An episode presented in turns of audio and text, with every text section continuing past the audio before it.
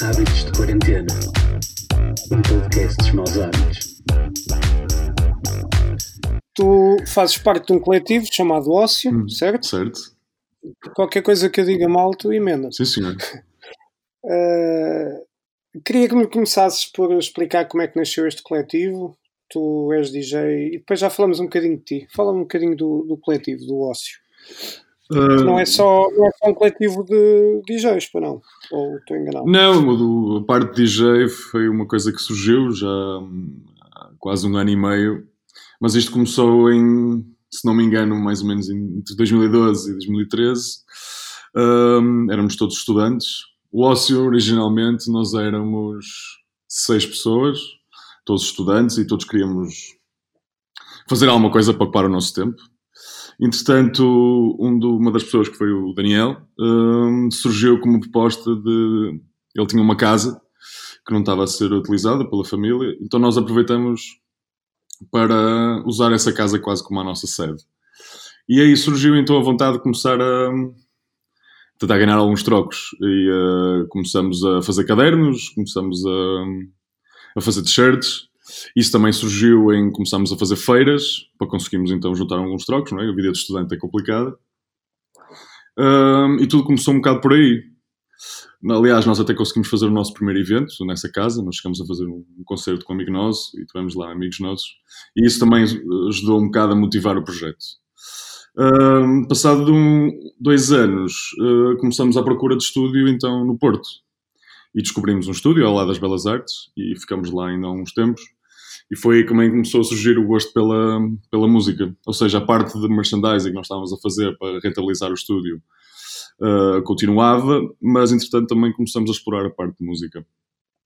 Passado uns tempos, uh, conseguimos arranjar, um, por muita sorte, um estúdio incrível à frente da Praça Dom João I, em- mesmo em cima da loja de música.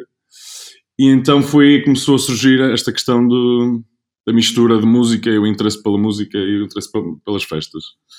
Hum, obviamente que nós, como pessoas que viviam no Porto, hum, inspiramos-nos muito no que já havia, ou seja, trabalhos de amigos nossos, como o Mauro, como o Valdemar, como o Igor, como o Prado, como o David, hum, que, nos que- que também nos estimulou a começar a produzir mais.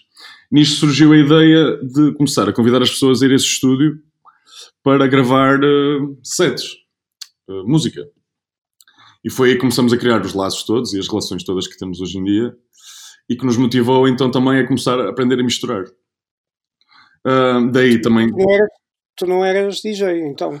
Não, não, não, de todo, de todo. Que Também começaste aí.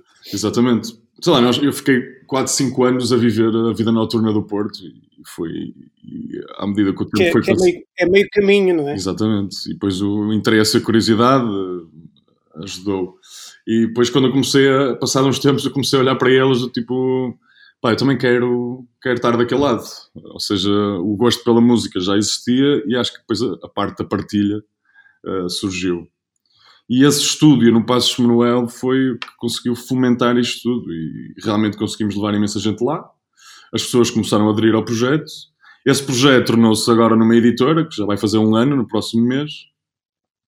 Ahm, Posso-te contar isso depois. Entretanto, o que revolucionou então um bocado esta questão do ócio foi o novo estúdio, nós estamos agora, que arranjamos um estúdio aqui ah, no Bonfim, mesmo à frente do Asa de Mosca, com uma loja à frente, que agora é uma galeria. Então o ócio passou a ser também uma galeria. Que, pronto, até isto acontecer da questão da quarentena, nós já tínhamos uma programação anual, em que todos os meses íamos ter artistas aqui do Porto e arredores a fazer exposição, de todas as áreas. Ahm, então foi aí que nós percebemos que o ócio já começou a crescer. Ou seja, deixou de ser um estúdio, passou a ser uma galeria, um coletivo e ah, um motivo para, para trabalhar diariamente. Neste, Continua, desculpa. Pronto, neste momento, como eu estava a dizer no início, nós éramos seis, entretanto, como deixamos de ser estudantes né, e as pessoas começaram cada um a ir à sua vida.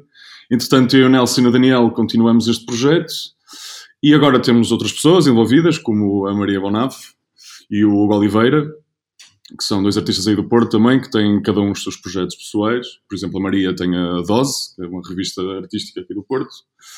Um, e isto tornou-se numa equipa, uh, cada um com a sua função, e neste momento estamos a conseguir produzir mensalmente conteúdo para, para as pessoas interessadas nesta, neste âmbito artístico e musical.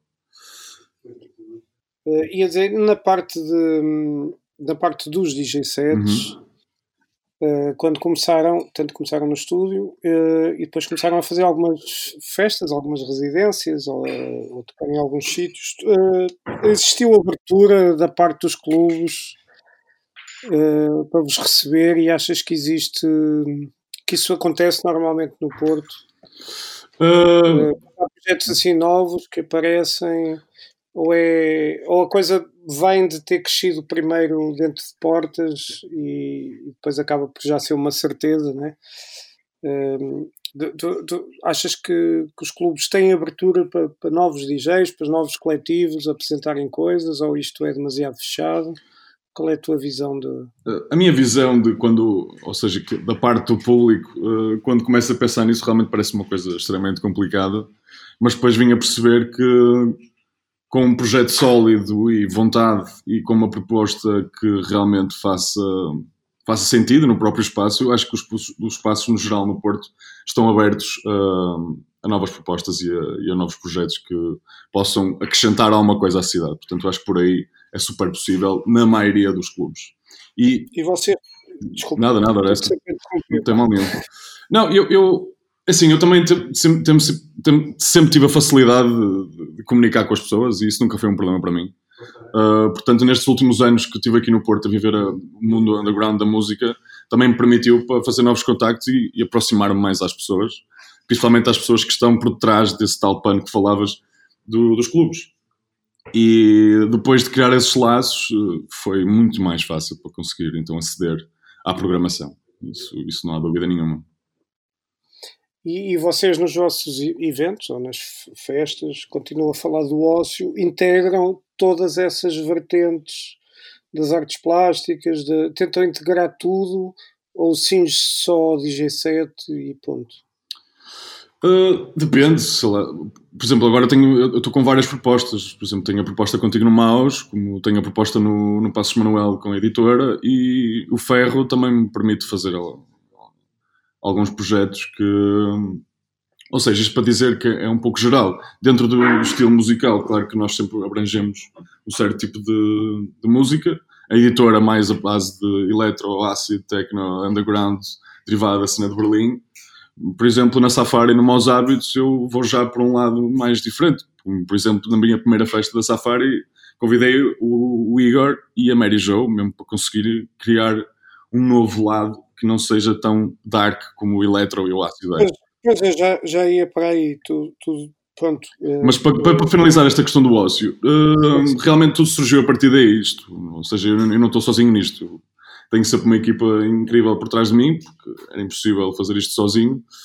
Uh, eu e o Nelson e o Daniel juntamos-nos então como um trio de DJs, uh, porque todos tínhamos esta vontade da partilha de música e naturalmente eh, surgiu então a parte de fazer programação no Porto, a pedido de muita gente também, porque, ou seja, aquela história que eu te contava no estúdio do Passo Manuel, muita gente depois também ia lá, nós chegamos a fazer uma festa de despedida desse estúdio, correu... Começava a ser, a ser pequenino, não é? Exato, e, e, correu super bem e depois percebemos, ok, acho que, temos, acho que temos aqui as portas abertas para, para fazermos o que queremos, que é partilhar a música e o nosso trabalho. E obviamente que por exemplo, a galeria pode ser um espaço, continua a ser um espaço aberto e nós já há pouco tempo usamos a, a galeria para fazer uma sessão de DJ para o projeto da OLEC, que é o projeto Marcelo Graf. Uh, ou seja, há, há uma mutação gigante nesta questão do ócio. Nós estamos a tentar agora pensar, criar talvez um nome diferente para a questão do DJ set, não é? porque agora que temos o espaço Galeria Ócio, uh, estamos a tentar não confundir também as pessoas. Uh, mas no fundo, uh, tudo surgiu sempre com, com o ócio, realmente. e, o, pronto, e depois uh, chegas, entretanto, à Safari no Maus Hábitos, não é? Uhum. Que foge bastante, pronto, que é uma festa residente que, que decorre dois em dois meses, uhum. que, mas que foge um bocado à, à linguagem que estavas a falar do eletro, uhum. Berlim, underground, pouca luz. Sim. Uh, mas o Safari não é isso. Foi, teve a ver com o espaço, teve a ver com não quereres repetir coisas que estavas a fazer noutros, noutros espaços, uhum. querer explorar uh, coisas novas. Porque é, que, porque, é que, porque é que houve essa mudança? E... Ok, okay. portanto, as festas da editora da Meira começaram então no Passos Manuel, derivado então dessa questão do, da parte underground, de, de rave e club. Mas quando tu me fizeste a proposta para, para o Maus Hábitos, uh, o meu pensamento automático foi mesmo: vamos tentar criar aqui uma nova linha que seja diferente desta que eu estou a fazer com a editora.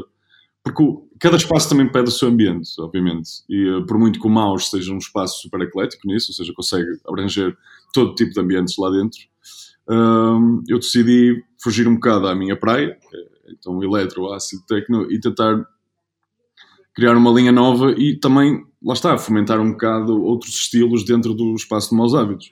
Eu sempre, sempre frequentei o Maus Hábitos, sempre vivi o Maus Hábitos e sempre foi uma inspiração também, como todos os clubes do Porto. Um, mas tendo em conta o que tenho havido estes últimos anos, uh, achei uma ótima oportunidade para conseguir oferecer alguma coisa nova às pessoas e testá-las um bocado, não é? Ou seja, há, há, um, há um lado de comodismo também, que as pessoas, ou seja, as pessoas aceitam que já, o que já conhecem e, e, e recorrem a isso. Uh, então esta vontade de trazer algo novo acho que era, acho que era o mais importante. E uh, daí a primeira edição também com o Igor e com a Mary Jo. O Igor tem todo um lado africano, percussivo muito bom e a Mary Jo tem o seu lado disco uh, que puxa muito facilmente pelas pessoas. E foi um teste. E, correu bem, não, não enchi a casa, obviamente, mas acho que correu super bem e acho que foi uma boa acho que foi uma boa, uma boa forma de perceber que realmente há espaço para este tipo de projetos. Sim, já houve duas edições, corrijo-me se estou enganado. Certo. Duas ou três? Houve duas. duas edições, a segunda foi então com a Brito, com o Daniel, que está comigo no, no Ócio, com o Marcelo e com e o tá, Sérgio, sim.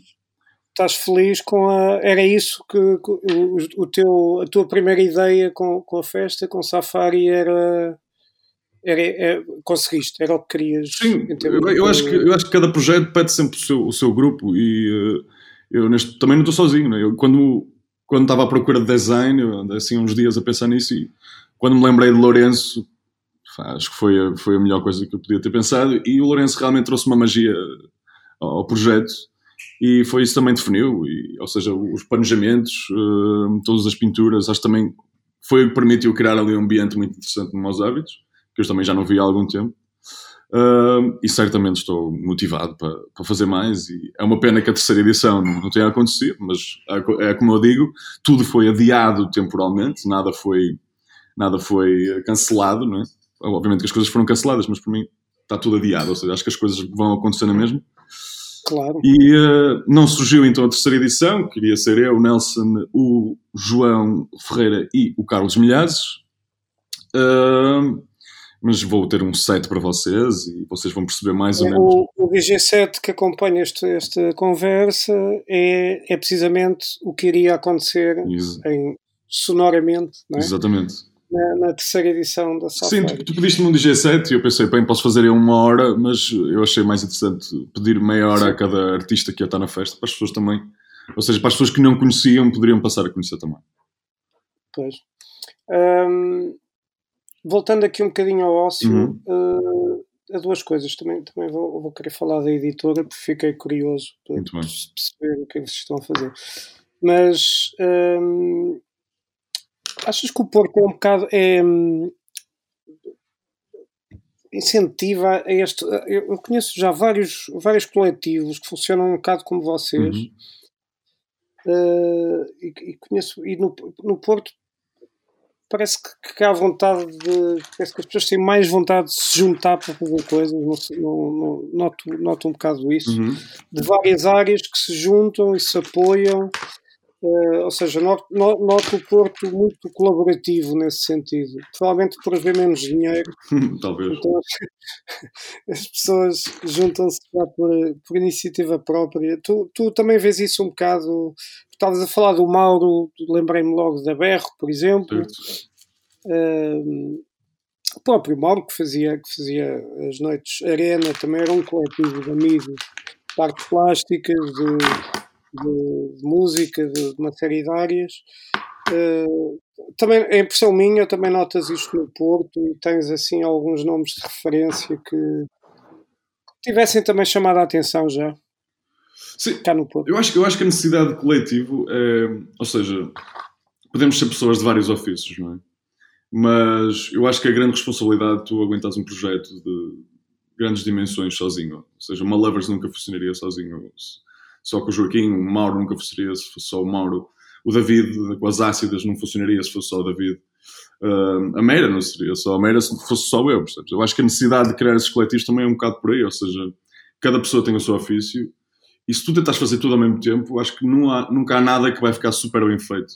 É por isso que eu, por exemplo, com esta questão da Meira, eu gosto muito que Nelson e o Daniel fiquem super responsáveis por a questão da, da multimédia e, porque é, é, é importante que, que haja esta divisão tenho a Maria que me faz a parte de copywriting, tenho o Marquitos que me tratava da parte de fotografia, ou seja, é, é, acho que esta necessidade coletiva é um bocado por aí, fazer bem as coisas, percebes?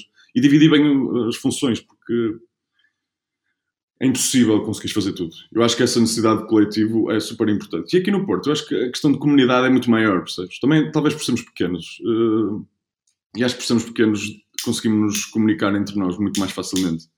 Uh, estes, estes, coletivos também começam, pronto, um bocado por, por gosto, mas entretanto vão-se profissionalizando, não é? E de repente. Claro, há sempre um caminho para crescer, não é? E uh, também temos um coletivo muito interessante que é o Valdemar e o Pedro, que são os GAM, ou os coletivos Vandalismo, que são outro coletivo muito interessante. E acho que eles são um bom exemplo de como é que também podemos ver as coisas de uma maneira completamente diferente, a nível de música, a nível de pensamento, tudo, percebes? Porque pode, há vários géneros musicais, obviamente, e há uns que são mais conhecidos que outros. E acho também interessante, como o trabalho de Carlos Milhazes, o Dan Deal, que eu tocar na, na, na, terceira Safari, eles vão buscar sempre um trabalho de digging muito interessante, de música que, erudita, que provavelmente tu nunca virias na tua música. Eu acho que também isso é importante, estás a ver, para o Porto, acho que é importante que existam esses coletivos para apresentar novas propostas e um, o facto de teres uma equipa acho que facilita muito mais. E eu honestamente, eu nunca conseguiria fazer tudo o que fiz até hoje sozinho, percebes? Acho que é... E tu vês, vês os DJs uh, também como um, um, veículo de passar música nova, mais do que puramente entretenimento, como eram os radialistas, como são, não é? Uh, vês o papel do DJ também um bocado como isso, como uh, uma pessoa que te vai mostrar música nova mais do que mais ou tanto ou tão importante como te entreter, não é? Como entretenimento. Fez a coisa assim. Obviamente, obviamente, claro que existe todo tipo de DJs hoje em dia, mesmo no Porto temos vários, e, e tu consegues perceber muito bem também uh, pela postura deles e pela forma como eles misturam a música e a música que passam. E acho que é importante também que a música que os DJs misturem seja música muito caseira, percebe? Ou seja, música que surja perto deles. Ou seja, eu gosto muito de fazer sets só com músicas de amigos, porque para além de. É importante mostrar nova música, mas mais importante que mostrar a música é mostrar nova música feita aqui. Ou seja, nem é uma questão de patriotismo, é só. Há coisas boas a serem feitas no Porto e há coisas boas a serem feitas em Portugal, que muitas vezes são passadas ao lado porque a questão internacional é que tem esse valor. Mas eu adoro fazer sets de, de, mesmo que nem faça mistura, ou seja, eu gosto só de passar música de pessoas amigas porque há, há, há, coisas muito boas a serem feitas aqui e uh, acho que é preciso. Aproveitando, aproveitando aí os amigos, fala-me um bocadinho então da editora. A editora surgiu, lá está, no tal estúdio do Passos Manuel, que nós convidamos imensa gente. Uh, imagina, começamos a convidar o Mauro, o Lince, pessoal já com algum nome, a gravar sets de uma hora lá no nosso estúdio. E aí criou-se, e, e, e, a cada pessoa que ia lá gravar um set, nós criámos sempre uma relação.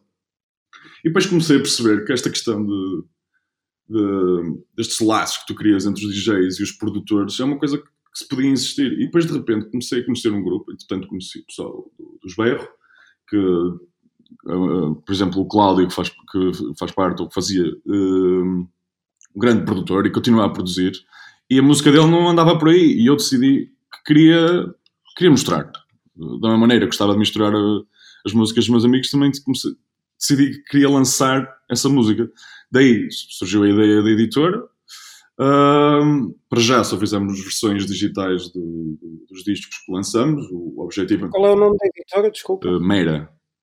O nome surgiu do. Eu fui ver um dicionário do, dialeto do Barroso e uh, surgiu essa palavra que significa um, um terreno baldio.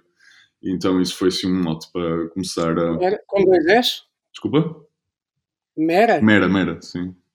Com dois S? Só um. Ah. Com dois acho que é uma artista, uma música. É uma banda, sim. Exatamente. Era isso. Um, pronto, os tempos foram passando, entretanto surgiu a proposta no Passo Manuel começar a fazer festas e tem corrido super bem. Porque o facto de. Ou seja, festas que eu gostava muito de ir antes, que tinha este tipo de música que eu agora quero oferecer às pessoas, uh, deixou um bocado de haver também. Pronto, as pessoas seguem a sua vida, não é? E depois, como deixou de haver esse género musical, eu comecei a sentir a necessidade de criar isso novamente. Então a Meira veio um bocado por aí também. Inicialmente como festa e uh, promotora, e uh, entretanto, naturalmente, tornou-se como editora. Já lançamos dois EPs, lançamos agora uma, uma faixa há dois dias atrás. Já temos uma compilação a sair no início de maio e estou agora a tratar de outra compilação que vamos lançar dia 18 de maio, que é um, o primeiro aniversário da editora. E, um, Estamos a falar de música de dança, eletrónica. Música dance floor dentro do eletro, acid, techno, breakbeat e DM, sim. Ou seja, acho que é importante teres uma base um, a Lovers faz um trabalho muito, muito bom que é consegue trabalhar muitos géneros. Um, e eu decidi, baseando-me em várias editoras que eu vou seguindo, que é importante que eu criasse uma base, porque se, assim que as pessoas, se as pessoas fossem, se fossem procurar editoras já sabiam o, o que procuravam, percebes? E uh, mesmo quando eu fiz a proposta à Maria, a Maria também já percebeu muito bem o que é que eu queria fazer com as festas.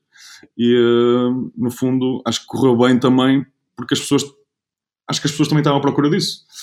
E a questão do dance floor, para mim, é, é acho que há ali uma energia que. O, o, vinil é o próximo passo, então. É o próximo passo, sim, senhor. Ok. Previsões para quando? Impossível, impossível, impossível. Aliás, nós, ah, eu até estava a pensar já fazer este ano, mas uh, pronto, como houve o adiamento das festas, vai ser complicado agora, porque as festas, obviamente, eram o nosso suporte. No entanto, estou agora aqui com um projeto em mãos, que te vou dizer, assim, em antemão, que é, vou fazer um festival de três dias, vamos lhe chamar festival, de três dias de streaming. Um, isto vai coincidir com o aniversário da editora e com a compilação. Um, vou ter 33 artistas durante 3 dias, 11 artistas por dia, um DJ sets e live sets, uh, Porto, arredores, Lisboa, uh, e surgiu a ideia de abrir um bocado as portas à questão do o artista sem trabalho, ou seja, uh, como é que o artista nos dias de hoje falando mais na, na, na, questão da música, como é que o artista dos dias de hoje consegue, consegue arranjar um suporte para, para sobreviver. Então surgiu a ideia de fazer um crowdfunding para promover esta questão do artista e conseguir então pagar ao, aos artistas por fazerem o, os live streamings. Porque, na verdade, no fundo, esta questão do streaming acaba por ser um projeto para, por exemplo, os live sets da Boiler Room estão a fazer, eh, estão a angariar fundos para, para, para, as questões da pandemia. A Rádio Quântica também chegou a fazer um festival e a angariar fundos para o Serviço Nacional de Saúde. Eu, por outro lado, estou a tentar angariar fundos para os artistas, porque no fundo é, é, é, é o que me importa aqui. Porque há uns meses atrás, estes artistas que eu vou ter no meu, no meu festival uh, fariam um preço justo para, e eu pagava esse preço justo para o DJ7 que faziam. E o live streaming acho que não pode ser uma coisa ignorada, ou seja, não deixa de ser um serviço, não é?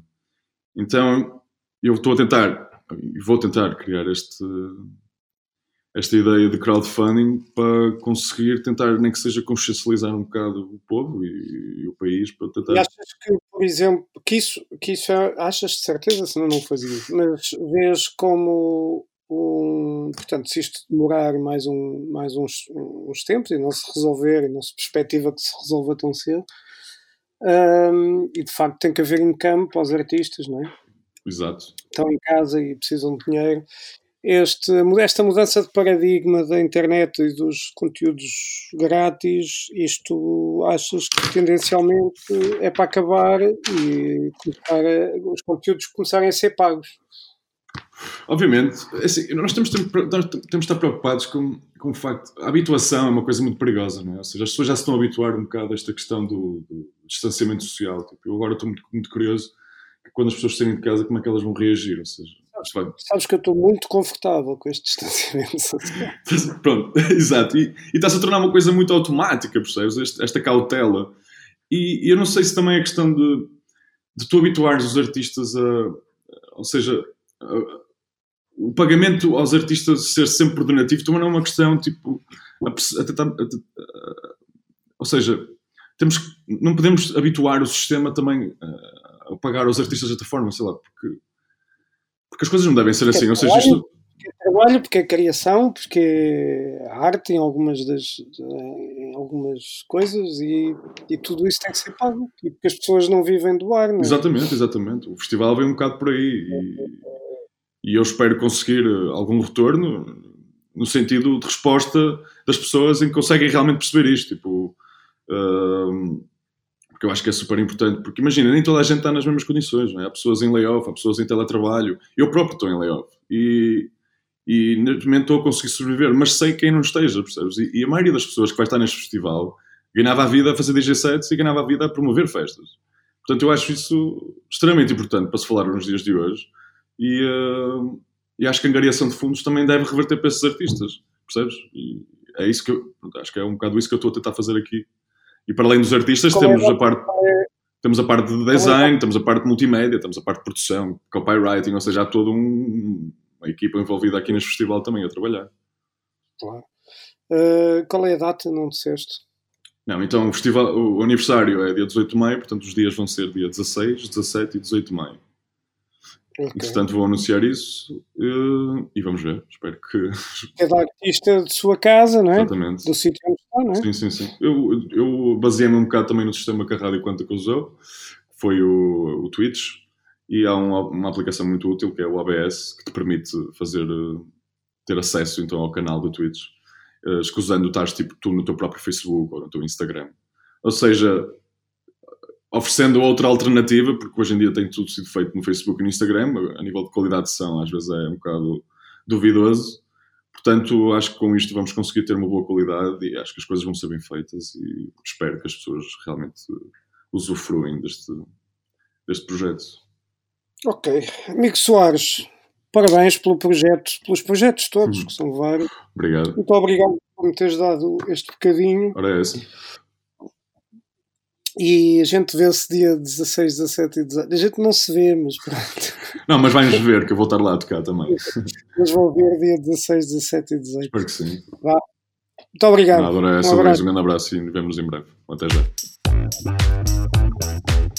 Hábitos de Quarentena. Um podcast dos maus hábitos.